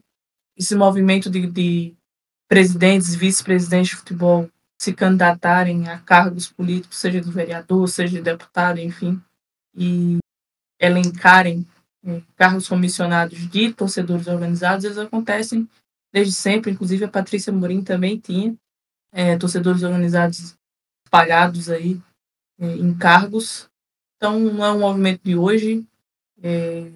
Confesso que eu não tenho conhecimento suficiente, nem de Rio de Janeiro, nem de torcida organizada, nem de política de um modo geral, para falar mais aprofundadamente, profundamente sobre, sobre o assunto. Mas o Flamengo é Flamengo desde sempre. O político que ele tem não é dos anos 2000, não é dos anos 90. O Flamengo é uma máquina de engajamento desde seu nascimento. Então, sempre. O Flamengo, desde sempre, também é um clube da Zona Sul do Rio de Janeiro. Então, apesar dos movimentos feitos para que o Flamengo se tornasse um clube de massa, um clube do povo, as origens do clube não mentem, não, não nos deixam nos enganar, né? O povo tomou de assalto o clube e vai precisar tomar de novo, porque as mãozinhas sujas da Zona Sul do Rio de Janeiro se apossaram do clube para benefício próprio. Um clube imenso, gigantesco, que não vai deixar de ser independente deles, mas é, não deixa de ser lamentável a gente ouvir de um presidente que ele vai fazer a SAF acontecer e ele vai, a benefício próprio, fazer a SAF acontecer, vai vender o clube para si mesmo, para se perpetuar no poder se, ganhar ainda mais, né, se favorecer ainda mais. Para quem não conhece a história do Landim, dá um Google. O Landim, todas as empresas que ele se meteu, ele saiu com lucro né, próprio, mas as empresas saíram quebradas, todas elas. Inclusive, o Landim é o ser humano que pegou um guardanapo, um papel, né, deu para o Eike Batista assinar e quis usar né, esse, essa assinatura para dar um golpe em Eike Batista. Esse é simplesmente o Landim. Esse é o presidente do Clube do Flamengo. Que, porra, eu não, não tenho mais adjetivos para classificar, para eu não consigo, eu não consigo dimensionar o ódio que eu sinto desses seres humanos, o que eles fizeram, não só com a política do clube, mas o tratamento humano deles na tragédia do Ninho, que se perpetua até hoje. Tudo foi judicializado da pior forma possível, os tratamentos são como se essas crianças fossem apenas números e as famílias também fossem apenas números. É bom, é bom sempre, sempre, sempre lembrar disso, sempre. Essas dez crianças que perderam a vida por causa da incompetência dessa diretoria, da diretoria passada, tratam seres humanos como números, como dinheiro, como qualquer outra coisa que não seja humanos, como pessoas que merecem tato, que merecem trato, que merecem uma abordagem de carinho, que merecem, enfim, um tratamento humano real, né? É, enfim, essa semana foi a, a, a gente já sabia, né? A, a Piauí ela vem trazer luz para uma coisa que a gente, para quem acompanha, para quem, enfim, já já está mais ligado na política, já tem ideia do que acontecia. Mas é bom que uma, uma revista, que, um, que o jornalismo ele tome posse desse assunto. Inclusive demorou bastante. E essa demora ela também é significativa, né?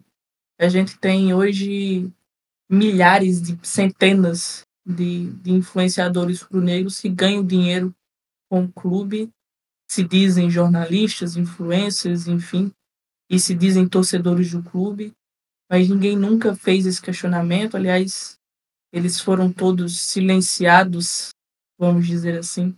Sabe-se lá por quem? Risos. E não há uma crítica, não há um questionamento. Até o jornalismo mesmo esportivo do Rio de Janeiro, os setoristas, os setoristas do Globo Esporte, os setoristas da ESPN, é, acho imensamente triste que a gente não tenha tido antes esse acompanhamento.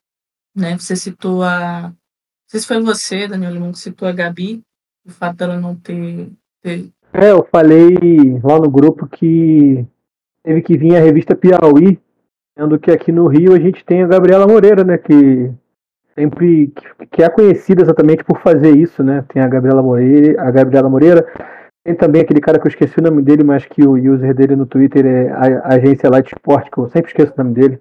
Lúcio de Castro. Isso, Lúcio de Castro. É outro isso cara não também. é. Isso não é. Não chega a ser uma cobrança, né? Que eles tinham essa obrigação. etc. Isso, não é uma cobrança, exatamente, não é uma Não é uma cobrança. falha de caráter que não tenha feito, mas é triste mesmo. é um- me parece um muito triste do que, do que é esse entorno do Flamengo, do que eles, cara, de como o torcedor ele é lesado nessas condições políticas, envolvimentos políticos de modo geral, de como a gente conhece pouco, de como gente que tem contato, né, mais próximo sabe muito pouco do que acontece. Então quem, quem tem menos contato que a gente não sabe de nada, pô. E aí o clube vai chegando a situações miseráveis esportivamente e não se sabe os porquês, mas os porquês estão todos lá.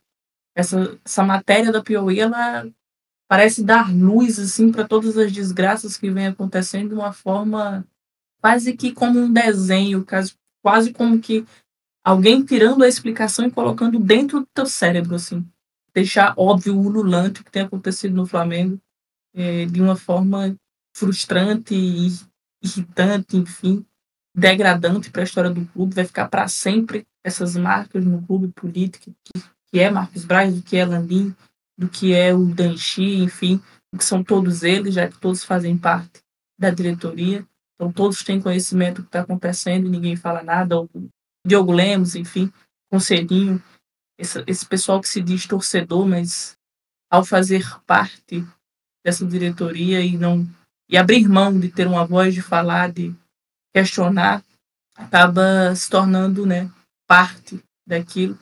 Infelizmente, os prognósticos não são bons.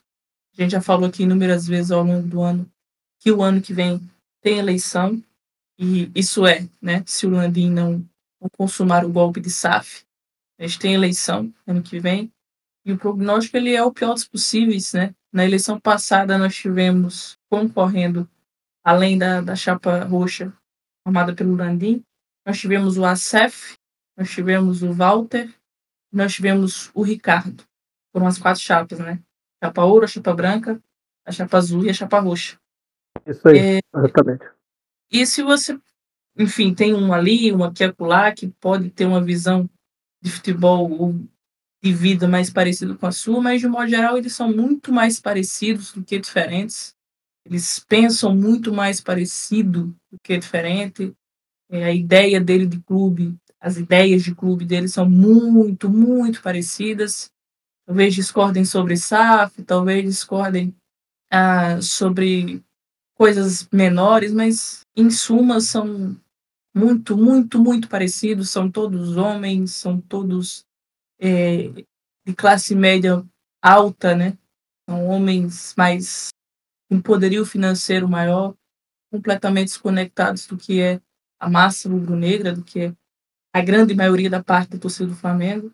Então, os prognósticos eles não são bons, porque o futuro ele é muito mais parecido com o presente do que a gente gostaria que fosse.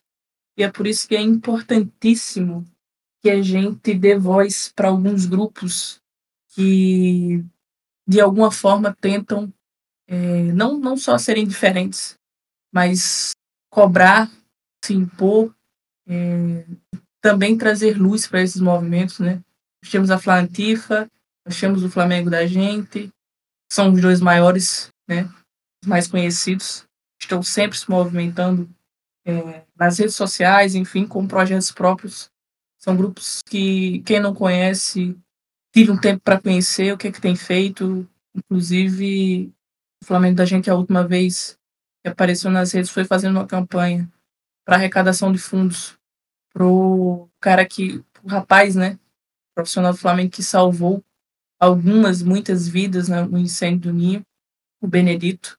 O Flamengo fez uma que foi campanha. largado às traças pelo Flamengo com uma série de, de, de, de doenças, né? Ele desenvolveu em decorrência dessa tragédia, não trauma, foi? né? Passou por um trauma na tragédia. e, Exatamente, Como exatamente. sempre, como sempre, não soube cuidar do ser humano, como, como sempre se importa pouco ou nada com seres humanos.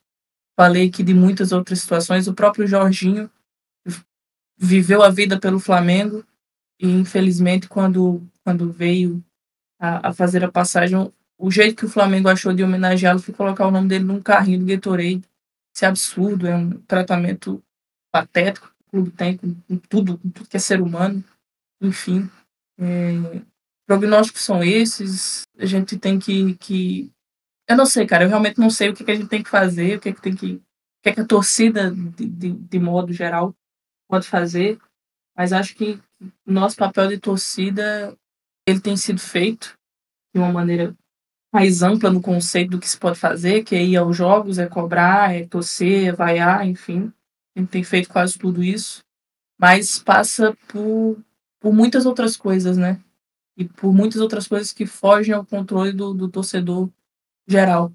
Que foge do torcedor que não é sócio, que foge do torcedor que não é de torcida organizada, né? Foge, foge, foge demais desse torcedor. Não tem muito controle sobre o que vai acontecer, a não ser cobrar essas instâncias, essas etapas, né? Cobrar as organizadas. O que aconteceu com as organizadas do Flamengo é sintomático. Que as nossas maiores organizadas estejam todas, todas loteadas e vendidas à diretoria do Flamengo, todas silenciadas por essa diretoria, compradas, enfim. É, é sintomático que não haja cobrança nenhuma a dirigente por parte dessa galera é, e que semana sim, semana também se escolha um jogador e geralmente um ídolo, né, para se para virar bode expiatório.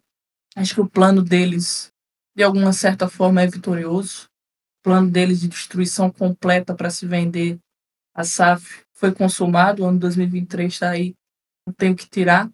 Então é isso, cara, é, é triste, é, me deixa me deixa um pouco combalecida do que tem acontecido, mas acho que é por isso que eu também fiquei um pouco feliz, assim, que aconteceu no final do jogo de ontem, da torcida ter, ter cantado para si mesma, para ter cantado pro, pro clube, porque a torcida ela é o que faz o Flamengo.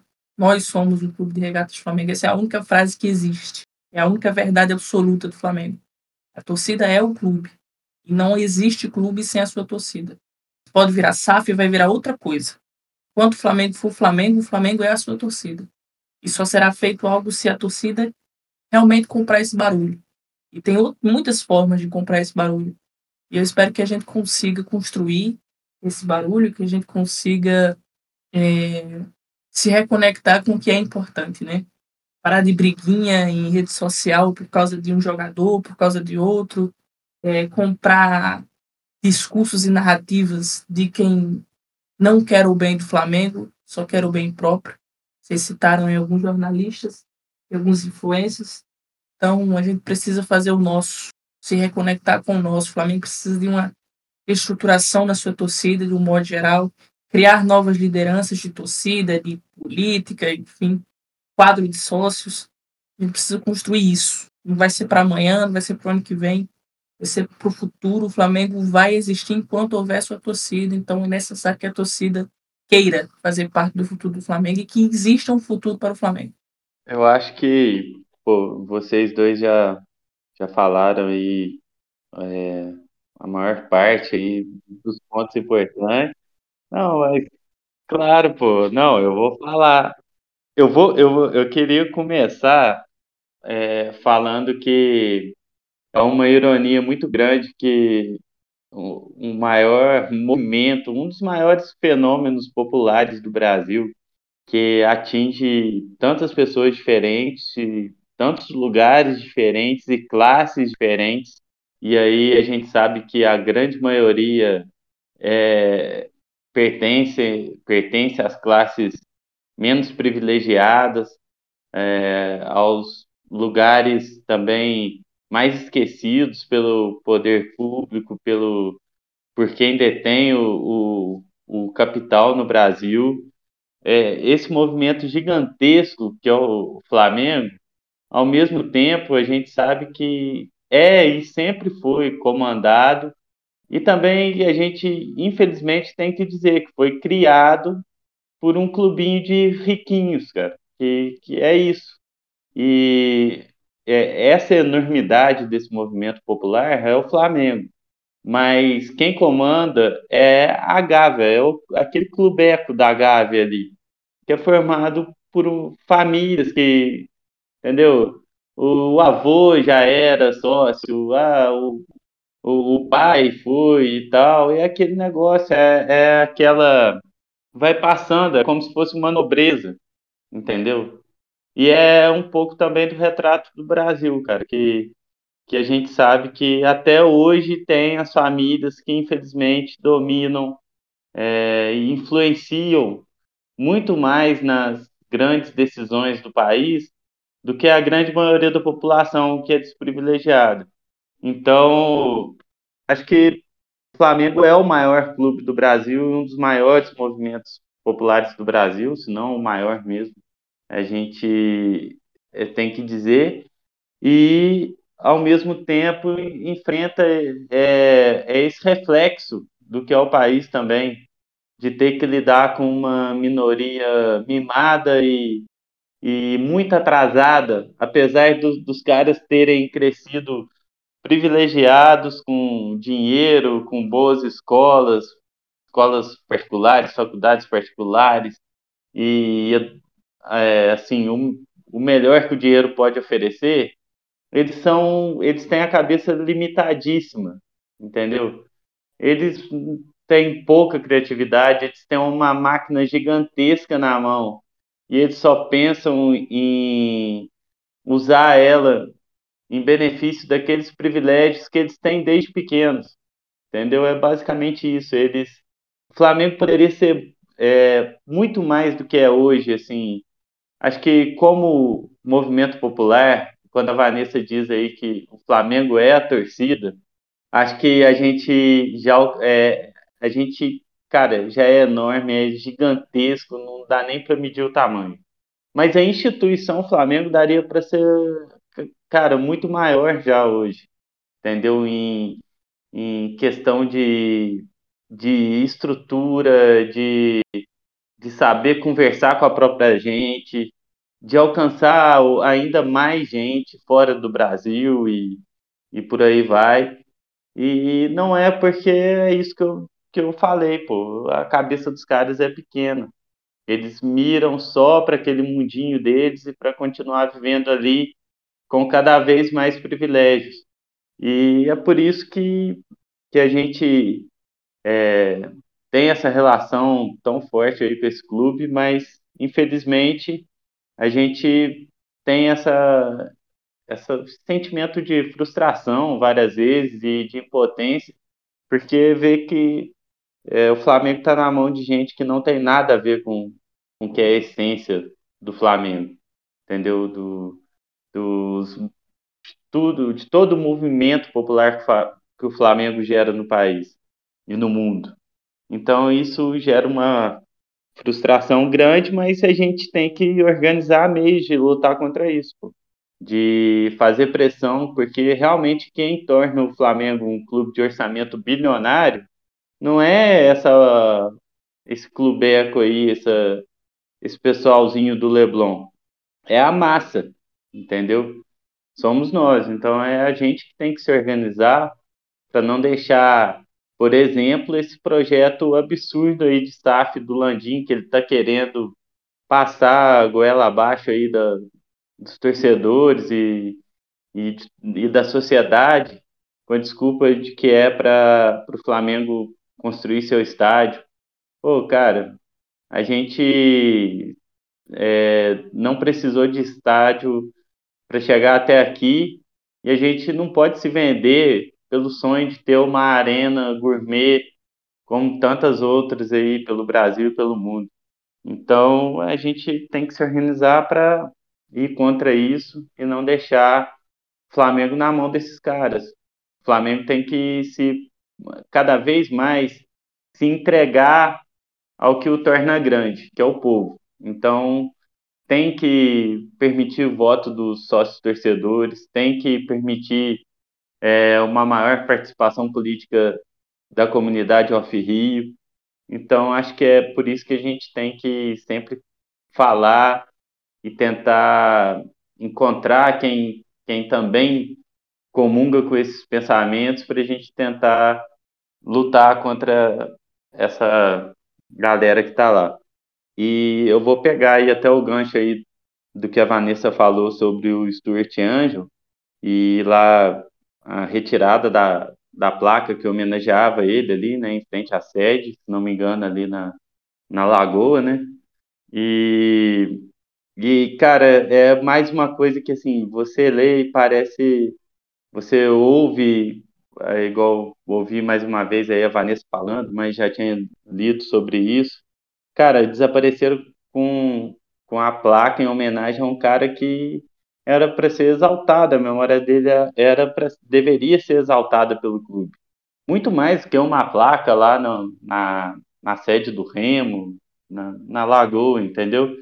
Porque é uma figura histórica de resistência em um momento obscuro do país. E essa questão de terem sumido com a placa é, é uma parada que assim bate muito forte, porque a Zuzu Angel, que era a mãe do Stuart, ela já era conhecida, assim, né? Ela trabalhava com moda e tal, mas foi feito até livro, filme sobre ela, sobre a procura dela pelo filho desaparecido, porque ele foi preso pela ditadura e ele foi dado como desaparecido. Ele já estava morto, mas foi dado, como tantos outros casos aí na época da ditadura, como desaparecido e ela ficou procurando o filho. E agora o que o clube dele faz com a memória é, some com, com a homenagem, entendeu? Então é como se tivesse um, um segundo desaparecimento, entendeu? Da, do Stuart Angel de algum modo. E dessa vez cometido pelo Flamengo, que é quem deveria preservar e exaltar a memória dele. Então, cara, é revoltante tudo que essa diretoria faz e realmente, é, como aí vocês já citaram, aconteceu no, no governo passado aí, o aparelhamento da ABIN, da PF e de outras instituições, e é, é exatamente isso que acontece no Flamengo também, mais uma vez, né, espelhando o país, que aparelhando as torcidas organizadas, que têm uma voz importante, é, e aparelhando outros setores também, eles vão fazendo tudo à luz do dia e nada acontece. E, e aí sobre. É, não dá para gente assim cobrar e culpar os jornalistas que cobrem o futebol do Rio de Janeiro e o Flamengo é, por essa falta de combatividade contra o que esse pessoal está fazendo com o clube. Mas é, é assim, cara, é, o Lúcio de Castro, por exemplo, foi citado, ele tem outras pautas aí políticas, não sei, também a impressão que eu sempre tenho dele é que é um, o exército de um homem só, né? Que parece ser um cara ali solitário no, numa busca por um jornalismo investigativo que nem os grandes jornais e veículos do país conseguem fazer, tendo uma estrutura muito maior. Mas é, é incrível que o cara é Flamengo pra caramba, até fala alguma coisa aí, é, sempre criticando a diretoria, mas pô, é, tá tão à luz do dia que parece que ali quem sabe os caminhos, para mim, parece que conseguiria expor muita coisa muito facilmente, como essa reportagem da Piauí aí mesmo. Não é uma coisa assim, pô, cara, spotlight, entendeu? É um, meu Deus, que que descoberta. Não, porque os caras, é, o clube já está tão aparelhado que eles fazem tudo à luz do dia, tem muito medo de como aquilo vai repercutir. E ali, dali a pouco, também vem a galera que está comprada aí, já desviando foco para outro tipo de notícia. Então, eles fazem tudo com muita tranquilidade, muita calma. O, a questão da briga do Marcos Braz lá no shopping que ele agrediu o torcedor lá junto com um amigo. Aquilo também parece que não abala, não, não, não foi para frente assim do ponto de vista da comunicação. Pode até ir na justiça, né? Não sei. Mas é, da divulgação para o público já morreu. A gente que vive falando aqui e aí outros podcasts aí e alguns perfis no Twitter e tal, mas fora isso, nada. Então é difícil, cara, mas a gente tem que seguir, né? É, é isso que, que tem para agora e vamos lá. Tem que seguir falando e seguir batendo nesses caras que eles não podem passar impunes aí pelo que estão fazendo com o Flamengo. É, um ponto importante que você falou aí, que realmente não vai acontecer, é esse questionamento. Ninguém vai falar sobre esse caso da Piauí, assim como ninguém falou, ninguém lembra as imagens da mordida do miliciano do Marcos Braz no torcedor ainda não foram divulgadas. As imagens das câmeras do shopping não foram divulgadas. As imagens não foram divulgadas e ninguém pergunta. Tanto não vai mudar que já saiu aí nos, nos nossos queridos influencers e setoristas que cobrem o clube que a informação que foi propagada e pedida à torta e direita esse ano, ela vai ficar ali no nosso elenco e os principais responsáveis pelo nosso fracasso continuarão lá, né? Todos eles, independente de nível, todos eles do mais baixo clero ao mais alto clero, que se pode chamar ali dentro do Flamengo. É, o Fabinho, o Juan, o Marcos Braz, o Dodien, vai ficar todo mundo, vai ficar todo mundo irmão. Então, é, tudo isso é muito fácil de ser explicado, né? A matéria ela explica justamente isso, que não, não toda e qualquer formulação que acontecer no Flamengo ela não vai ser política, nem vai ser para dentro, né, do clube. Toda aquela aquela falácia de profissionalização do Flamengo, ela não vai acontecer, nós continuaremos sendo um clube amador de bairro gerido por velhos caquéticos e medíocres, só querendo lucrar com o clube. Então, felizmente é isso, cara. A gente pode ficar aqui e deve, né, ficar aqui questionando, reclamando, enfim, ir às redes sociais e cobrar, porque pode parecer pouco, mas quanto mais vozes falarem sobre isso, quanto mais barulho, fizermos, alguns movimentos podem ser impedidos de serem feitos, inclusive é, a, a SAF, né? Então, é a SAF que com certeza lixo... seria passada durante a festa de comemoração do título brasileiro, se título viesse. É, tem essas variantes ainda, né? Tem essas variantes e condicionantes. E por, in, por incrível que parível, ao fim do jogo, um 3 a 0 dentro do Maracanã, o nosso queridíssimo jornalista conseguiu escrever três tweets de mais de 240 caracteres. Ele enumerou e nomeou culpados pela derrota, mas nenhum dos citados eram não eram jogadores ou da comissão técnica, né? Eu não lembro nem se ele citou o Tite, acho que não. Ele citou nominalmente só o jogador. Só o jogador. E... É, magicamente ninguém sabe, né? O que é, é. quem é o responsável pelo elenco, quem contratou, enfim. É, o lance do, da renovação do BH. Das reno... Aliás, todas as renovações que foram acontecendo desde 2020, elas passam por esse embrólio, né? É, o Marcos Braz... Todas as renovações passam por esse embrólio. As renovações, elas... Todas essas renovações, elas têm sempre um problema de tempo de contrato, sempre esbarra no tempo de contrato, e esbarra na luva envolvida. O empresário que é uma luva. Esbarram no, no, no valor do, do, do, contrato em si, né? Do salário, dos aumentos, enfim.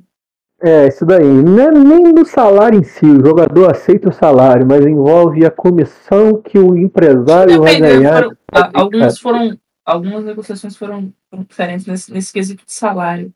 Por exemplo, era o Diego Alves, que quis renovar com aumento de salário deram e depois acusaram porque o financeiro recusou, enfim. É, existem alguns departamentos do Flamengo que, aliás, me parece que os departamentos do Flamengo eles são independentes. Cada um trabalha de uma forma, ao modo caralho. Não, não existem diretrizes, não existe cultura, não existe não existe um conceito, né? O Flamengo que quer virar SAF não, não entende o organograma de ser uma empresa. Não, o Flamengo não entende nem o organograma de ser clube e estar se pretendendo ter um organograma de empresa.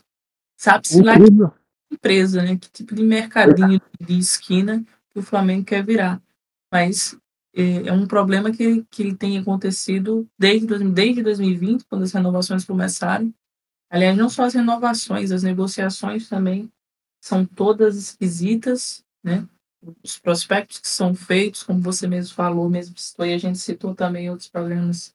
É, geralmente os jogadores que chegam ao Flamengo são empresariados pelo mesmo empresário, independente de Flamengo precisar ou não, independente de ser um jogador da função que precisamos ou não, chega sempre um, agenciado pelo tal empresário. É, então é muito, é ridiculamente fácil entender o Flamengo, cara. É tão ridículo que, que assusta. É assim que o guarda-costas do, do vereador é pago, né? Enfim, de resumo geral, né? É, tá aí com que mais de uma hora já. Não tem. Isso. A gente já falou bastante não tem outra forma. É, foi falado de projeto aí. O Fábio Justino, que inclusive hoje está lá no Flamengo, ele ó, tweetou esses dias sobre um episódio que ele presenciou. Dia não, ontem. Sobre um episódio que ele passou lá no Maracanã. Em que um torcedor deu uma carteirada nele dizendo que era mais torcedor que ele porque ele era sócio e tinha ido em todos os jogos. E assim, é projeto, irmão. É elitização dos estádios, é projeto. Foda-se o que você sente pelo clube. Agora, o nível de amor que eu tenho pelo Flamengo é o quanto que eu posso gastar para poder estar presente no Maracanã. É o quanto de dinheiro que eu tenho para poder gastar com passagem de trem, de ônibus, de metrô, ou então de estacionamento no Maracanã ou no entorno, de combustível para poder ir de carro. Quanto que eu posso pagar de ingresso para poder comprar a Norte, quanto que eu posso pagar de plano diamante, quanto que eu posso pagar na mão do cambista, quanto que eu posso pagar de camarote para poder assistir todos os jogos, quanto que eu posso pagar no plano Maracanã. Esse é o nível de amor e a gente pode, a gente tem para poder dimensionar, a gente tem que lidar. Esse era o projeto e Landim e companhia conseguiram. O Flamengo está se tornando um clube onde os torcedores se orgulham por pagar mais do que os outros ingressos. Eu fico feliz em ver alguns palma para a renda, já, é. já quis. Aliás, né? A, a Flatete é incrível. E sai todo tipo de personagem. Hoje eu citei alguns, nomeei alguns dos sims melindrosos, principais, né? Os mais ativos socialmente. É, e essas espécimes, né? Esses caras aí que, que dizem que amam o clube, que estão semana sim, semana também arrumando um motivo para elogiar essa diretoria, é, eles fazem parte né, do problema. Pode ser em menor escala, obviamente, não são os principais culpados, mas fazem parte do problema. E, o torce... e cabe a nós, torcedores, abre aspas e fecha aspas, comum, é, tentar usurpar essa galera, tirar o poder que demos a elas. É deixar de seguir, deixar de ir, deixar de repostar, deixar de ver vídeo no YouTube, deixar de fazer essa galera ganhar dinheiro mentindo para o público, mentindo para os torcedores, é, e criando narrativas nas redes sociais e vendendo essas narrativas também. Acho que o nosso papel enquanto torcedores comuns é esse: é não dar voz, nem poder, nem dinheiro para gente que não tem o menor amor ao clube ganhar dinheiro com ele. Acho que esse é o nosso principal papel para o ano que vem, para os anos que, que virão, é deixar de fazer essa galera ganhar dinheiro das nossas custas, do nosso amor, do nosso clube, enfim. É, acho que esse é o nosso papel daqui para frente, é isso. É você saber quem são essas pessoas, e eu sei que quem vai ouvir sabe quem são, a maioria deles. Estão aí sempre fazendo threads e os caralhos sobre se o Landim construir um estádio, ele será o melhor presidente do Flamengo. Irmão, ele podia construir um planeta, ele podia construir um sistema solar, ele podia construir um multiverso, ele ainda seria o pior presidente da história do clube. O pior, o pior. Foi feito em 2019, 2020, o pior. Eu não vou nem considerar esse ano ridículo de 2023, esportivamente falando. Tudo que foi feito desde o início é o pior, o pior presidente da história do clube. E olha que a concorrência é pesadíssima. A gente já teve. Olha que ele concorre com Porra, figuras, figuras fortes. Pois é, então. É, falando em dinheiro, essa galera aí ela ganha dinheiro engajando em cima de ódio a ídolos, né? Como o Socenzo aqui você citou, né? Vira e mexe todo dia, ele tem uma oportunidade Só, e dá-lhe uma cutucada. Não só ódio a ídolos, não só, não só um ódio a, a jogadores, enfim. É uma galera que odeia a gente mesmo. Se você for pessoalmente no perfil de cada um, você vai ver eles cometendo atrocidades com minorias. Em, a cada post eles ofendem um. Infelizmente, isso passa despercebido para muita gente, né? Para muita gente passa despercebido que não é comigo. Ah, essa minoria que dessa vez afetou não foi a minha. E a gente vai deixando passar e a gente vai deixando essas pessoas circularem entre nós e, e depois ganhar uma projeção, sendo contando que seriam piadas, mas que são sempre é, menosprezando alguém, menosprezando e sempre, com, na maioria das vezes cometendo algum tipo de crime, seja homofobia, seja racismo, enfim, dos que eu citei alguns, né, foram muitos desses, né, preencheram ali checklist de, de crimes. Então, acho que cabe a gente só não reverberar essa galera. Cada vez que você dá um RT, cada vez que você curte, cada vez que você acha um videozinho, ah, o Gabigol tá gordo, uma montagem que fizeram esse dia, outro dia na, no Twitter, né, do Gabigol, como se ele estivesse fora de peso. E essa gente que diz que ama o Flamengo, né? Então, como diz o Leno, né, já disse algumas vezes lá no, no Fé Mulambada, se essa gente que ama aí o Flamengo, a gente precisa começar a procurar quem odeia. Porque se Landim ama, se Marcos Braz ama, se, sei lá, Nação Flá ama, esquece, pô. Vamos, vamos buscar só quem odeia o Flamengo a partir de agora, que não tem a menor condição. Né? É isso. É...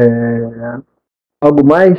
A gente pode caminhar aqui. Antes da gente caminhar para a rodada final, você que está ouvindo a gente, tenho três informações para te passar aí. Primeiro, você viu que o Matheus, o Matheus Pocão, né, que a gente chama aqui, ele começou gravando e depois sumiu. Ele falou que sentiu o adutor. ele teve um problema em casa, ele precisou sair. Por isso que ele não terminou a gravação com a gente. É, e você vai ouvir agora dois áudios de dois membros que não puderam gravar, mas quiseram participar do programa. Quiseram mandar uma contribuição aí, quiseram participar com a gente. É, o Trad. Então você vai ouvir agora a participação do Trad. Cara, na moral, foi mal pelo áudio aí, mas eu tô muito puto com essa situação, cara. Eu entrei numa espiral de merda que é essa matéria da Piauí tá me deixando maluco. Maluco. Cara, a, a gente está completamente fudido. A gente está completamente fudido. O, a porra do Flamengo está completamente aparelhada embaixo do Braz. Embaixo do Braz. O Braz meteu duas as duas principais torcidas organizadas depois do banimento da raça. As duas principais estão debaixo da asa dele, recebendo dinheiro público, recebendo salário. Os líderes de organizada recebendo salário do município do Rio. Por isso que não tem protesto sério e grande contra ele. Por isso que nunca passa de coisa pontual. Entendeu? Por isso que filha da puta vai, vai perseguir, porra, Gabigol. É muito mais fácil perseguir o Gabigol, que tá jogando mal todo dia, do que você perseguir a porra do dirigente filho da puta, que quando perde se esconde. Ninguém sabe onde tá, ninguém viu, ninguém sabe mais como o cara é. Parece que esquecem o nome dele, sabe? E aí, além disso, cara, o que mais me revolta, o que mais me deixou puto vendo isso, é que a matéria da Piauí é simples. Aquilo ali é tudo coisa de portal da transparência. Que você, se você fuçar o site da, da. qualquer site de órgão público, você fuça o portal da transparência, você acha quem é que trabalha. Quem é que trabalha lá. Quem é que tem cargo em comissão, quem é concursado, quanto ganha, quanto ganha a cada mês, cada verba discriminada ali dizendo o que que é. Então, tipo, cara, é uma coisa simples de fazer. E você não vê um, um setorista falando disso. Só o Globo Esporte tem três que cobrem o Flamengo. Isso tirando os grandes que não cobrem o Flamengo especificamente, mas vira e mexe soltam alguma coisa, entre aspas, grande, tipo o Eric Faria, ou hoje o Caemota, que está cobrindo seleção, mas ainda tem consegue algumas notícias do clube. Você não vê um cara falando disso. Você nenhum veículo. Pode, pode botar Globo, pode botar UOL, pode botar o Dia com o mau caráter do Venê. Cara, ninguém fala absolutamente nada disso. Uma matéria simples, tá ligado? A atualização do caso lá do, do, do torcedor que o Braz agrediu. Teve a notícia lá que o, o MP rejeitou, que o MP não, que a justiça rejeitou a denúncia contra o torcedor e aceitou a denúncia contra o Braz. Ou seja, o torcedor realmente não fez absolutamente nada. Quem agrediu de graça foi o Braz e ninguém fala nisso. Ninguém dá uma atualização, sabe? Ninguém debateu, ninguém repercutiu, ninguém procurou saber sobre a atuação do Braz. Precisou a revista Piauí fazer uma matéria com algo que está no portal da transparência. Sabe? É... O que, que esses caras estão fazendo, velho? Tá todo mundo no, no bolso do Braz assim? É todo mundo cagado de perder fonte dentro do clube para não ter mais notícia de jogador para dar? Ah, vão tomar no cu, porra, bando de canalha. E agora você vai ouvir a do Leal.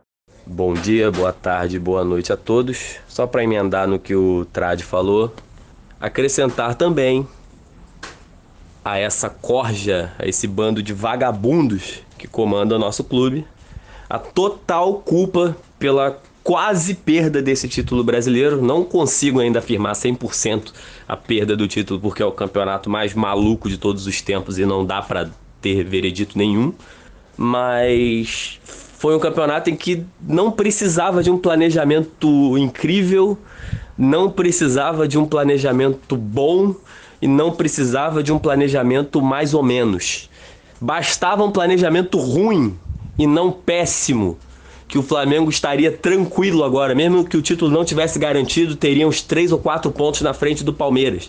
Se fez questão de fazer aquela merda toda no ano, com o Vitor Pereira, com o Sampaoli, que pelo menos assumisse o erro e demitisse o Sampaoli contra o Olímpia. Bastava um aproveitamento melhor entre os jogos pós-eliminação Olímpia e pré-vice para o São Paulo que o Flamengo estaria tranquilo. Nesse período tivemos São Paulo em casa com time reserva, Goiás fora de casa, Inter em casa com time reserva e Atlético Paranaense em casa é um jogo difícil, mas o Flamengo tomou 3 a 0 com o São Paulo e venceu apenas o Botafogo ali. Mesmo que não ganhasse do Botafogo, que você garantisse os seis pontos que perdeu, empatando com São Paulo, Inter e e Goiás, que pelo menos garantisse um ponto no, no, jogo com o Botafogo e no jogo com o Atlético Paranaense, a gente já estaria tranquilo quanto a esse título. Que foi o campeonato mais fácil de vencer, tá sendo o mais maneiro de assistir, mas para todo mundo que está disputando, todos os times têm um, um motivo né, para reclamar, poderia ter feito isso. Então nós temos os nossos e vamos falar dos nossos. Era o campeonato mais fácil para se vencer, que o líder era um time totalmente amarelão, que como esperado, está entregando a paçoca. E o, o, time que era o nosso concorrente mesmo direto desde o início perdeu o seu melhor jogador, o Dudu, no meio da temporada. Então bastava um planejamento ruim, um planejamento fraco. Como foi um planejamento fraco em 2009, que pretendia Abel Braga no início do ano, como foi um planejamento péssimo em 2022, de começar com um técnico português que não havia tido 50% de aproveitamento na carreira e mesmo assim resultou em títulos, em títulos grandes para o Flamengo. Bastava um outro planejamento ruim. Era só não ser péssimo, não ser ridículo. Sempre bom relembrar que tudo que vencemos é apesar deles e não por causa deles. Então isso aí é para eles e tudo que a gente deseja para eles já sabe, tanto para eles quanto para os influencers, amiguinhos deles, quanto para aqueles baba-ovo, filhos da puta amiguinhos deles, quanto para todo mundo que reclamava de quem xingava esses caras quando a bola estava entrando, quando tudo estava funcionando. Quem fazia ameaças, é, tirava print, postava foto dos outros escondido por trás de fake, que vai todo mundo pra casa do caralho. Um abraço e é isso aí. Você manda pra gente aí o que, que você achou do chorume e da quantidade de processo e do que, que vai acontecer depois disso daqui. Eu confesso para vocês que eu estou saindo de coração leve. Eu estou até um pouco mais tranquilo porque de tarde, coincidentemente, hoje eu tive terapia. É uma puta coincidência. Se eu não tivesse terapia hoje de tarde, agora à noite eu já estaria brincando nesse Discord eu estaria no mínimo, no mínimo, no mínimo, sei lá, ficando pelas paredes. Mas deu uma aliviada e eu consegui pelo menos organizar meus pensamentos aqui durante a gravação. Mas vamos para a rodada final. Vocês têm alguma coisa a mais que vocês queiram falar aí? Meninos. Queridões, vou começar aqui pelo meu palpite pro jogo Fla versus Curro.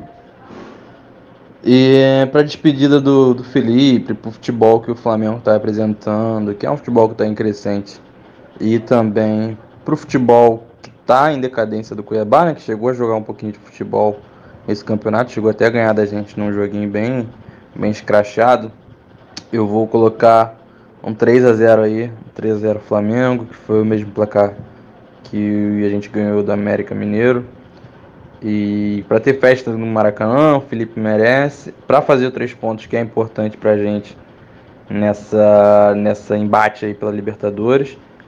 E também para manter acesa o fio da, da chama ainda, que ainda existe. Então, se existe a chance, eu não vou desistir de, de talvez beliscar alguma coisa aí. A minha, a minha dica cultural é uma série que talvez vocês consigam ver pelo Telegram. Tem alguns canais do Telegram. A Boa e Velha Pirataria, né? Tem, tem uns canais do Telegram aí que, que ajudam. É Twinkling Watermelon. É um dorama, eu tô nessa nessa nessa toada de dorama aí, nessa nessa pirâmide, nessa pirâmide aí, esquema de pirâmide que são doramas. As pessoas te recomendam você assistir um, depois você assistir um, você quer assistir mais. Então essa é minha dica cultural. E o meu salve permanece sendo um salve pro povo da Palestina. É... Inclusive fazer um protestozinho para voltarem com a bandeirinha da, da Palestina pro nosso perfil do Twitter.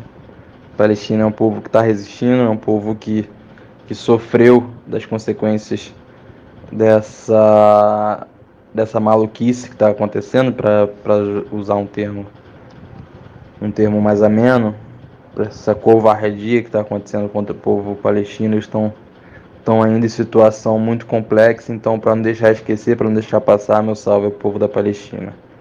Um abraço a todos, que Deus abençoe vocês. Então, beleza. É isso, tchau, tchau. Vamos para a rodada final. Próxima partida, partida festiva, mas que não deveria ser festiva, porque é Flamengo e Cuiabá. Vale vaga na Libertadores, na fase de grupos. O Flamengo urge por vitória. O Flamengo necessita vencer. E esse papo de partida festiva, com o Flamengo precisando vencer, é uma pica. Ano passado a gente conseguiu perder numa partida festiva para um time que estava comprado para perder por 5 a 0 Então é foda. E eu não vou nem lembrar do Cabanhas. É um jogo que a gente não pode perder. É... Flamengo Cuiabá, próxima rodada. Tarcísio. Segue daí. Palpite. Rodada que você já conhece de sempre. Meu palpite: Flamengo 6, Cuiabá 0. Foda-se. É, indicação cultural, caralho. Pô, eu tô na, nas últimas semanas eu não tô nem pensando em, em indicação cultural, mas pô, vou lembrar uma aqui do Flamengo mesmo, então vou indicar o livro O Vermelho e o Preto, que é do pô, autor rubro-negro, ele escreveu até uma biografia também do Garrincha, Pô, esqueci o nome do, do autor. Mas é esse aí, pô, é do, do Flamengo lá, Rui Castro. Do Rui Castro. Cara, esse livro faz muito tempo que eu li já, mas é, vira e mexe eu pego ele para dar para ler uns trechinhos ali que nos momentos difíceis fazem a gente lembrar aí um pouco do que é ser rubro-negro. Então recomendo aí esse livro. E Pô, destaque, assim, final. Cara, acho que é, vou falar aí sobre esses dois últimos jogos aí, que é importantíssimo a gente ganhar pela questão do G4, né? O Grêmio ganhou hoje, o Bragantino perdeu, que já ajuda um pouco, né? E é aquilo, né? Infelizmente, a gente não perdeu o campeonato ontem, é, a gente perdeu bem antes, né? Vários jogos bobos aí que a gente perdeu ponto. E principalmente aqueles dois ali já com o Tite, né? Do Grêmio, contra o Grêmio e contra o Santos. Que caso a gente tivesse ali conquistado três pontos em cada um, a gente estaria muito próximo do título. Mas é isso, né, cara? É, não dá para você fazer tudo errado e esperar um resultado ótimo, né?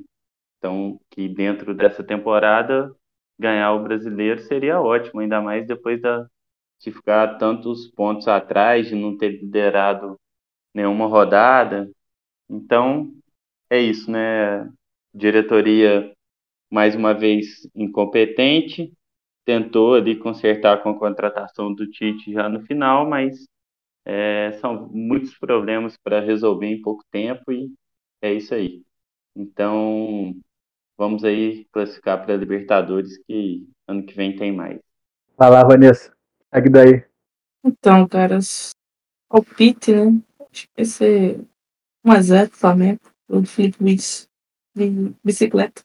É, minha dica cultural é uma série que saiu tem umas, umas semanas, eu acho. Netflix, chamada Toda a Luz que Não Podemos Ver. Tem o Mark Ruffalo, maravilhoso. É uma série ali que vai tratar dos momentos finais ali da Segunda Guerra. É uma, uma guria que é radialista. Enfim, ela tem sua vida meio que ligada a um soldado alemão. Os acontecimentos vão se tratar a partir desse, dessa relação e dos acontecimentos, enfim, da guerra.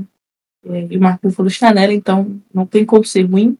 Assistam. Eu vi só os primeiros episódios, então não tenho um veredito final sobre a série, mas até agora estou gostando.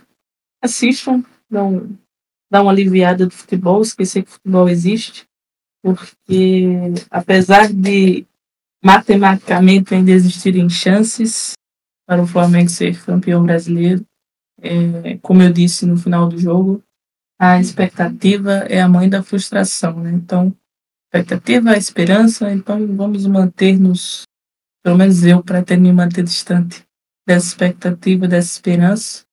Alimentei ela o suficiente para me sentir frustrada mais uma vez com o Flamengo em 2023, então vou passar longe dessa expectativa, vou tratar o Palmeiras como sei lá, mas quanto, qual é o título, né? Qual é o número do título que compraram 76 via fax, então deve ser o 78 título esse ano.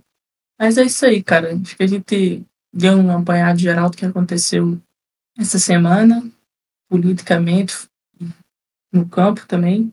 Acho que, que, o que fica para o ano é de retrato geral, assim, é que a gente precisa, de alguma forma, é, resgatar o nosso clube antes que seja tarde demais, porque existem pessoas muito empenhadas em destruir o clube que a gente ama, mas como, como fomos forjados né, nessa mística, o Flamengo cai, o Flamengo perde, mas o Flamengo sempre volta e nós voltaremos. Assim como alguns de nossos ídolos, alguns craques que têm sido perseguidos na internet, nas redes sociais. Nós voltaremos em 2024 e voltaremos, seremos campeões de tudo, tudo em 2024. Não vai sobrar pedra sobre pedra, não vai sobrar nenhum título para chamar de não nosso. Não existirá um título, até o Campeonato Paulista a gente vai disputar e vai vencer. Então, que a gente consiga voltar a sorrir em 2024, voltar a ser feliz para o Flamengo, voltar a ir para o Maracanã com a certeza de vitória e é isso, cara. Até próximo pós. Foi, foi sempre é um prazer dividir espaço com vossas majestades. E é isso. Um abraço, boa noite para todos. E é isso, rapaziada. Valeu. Valeu. Meu palpite é um 2x1. Um. Acho que a gente vai tomar gol dele. Vocês sabem quem eu tô falando. Daverson. Mas acho que a gente vence. É... Minha dica cultural é uma série tranquila. Acho que a gente já passa muito tempo trabalhando, estudando, a nossa vida é corrida demais. E às vezes a gente precisa assistir algum bagulho, não precise pensar tanto. Você não quer ler uma literatura clássica, não quer assistir um filme que ganhou Oscar, não quer assistir um filme do Godard, sei lá ver só alguma coisa que tenha tiro, porrada e bomba e morte, e gosta do universo de The Walking Dead, e a série Fear The Walking Dead está muito boa. É uma série antiga, inclusive já até terminou de lançar. Estou na terceira temporada, assisto quando, dá, quando tem tempo, assisto, enfim, estou muito estressado, quando não tô puto com o Flamengo, quando eu não quero saber de porra nenhuma. Como eu falei, se passa no universo The Walking Dead. Como eu já zerei The Walking Dead, não tem mais o que assistir ali. Comecei Fear e estou gostando bastante. Série boa, interessante, maneira. Bom para você assistir apenas assistindo. Não precisa ficar regurgitando aquilo ali em momentos futuros. E o meu salve, cara, vai pro Dorival Júnior. É pro Dorival Júnior por lá em 2003 ter enxergado o Felipe Luiz como lateral esquerdo, enquanto ele estava no Figueirense. E ter feito o que o Felipe Luiz é hoje. É incrível como nosso voo foi foda no Flamengo em muitos momentos.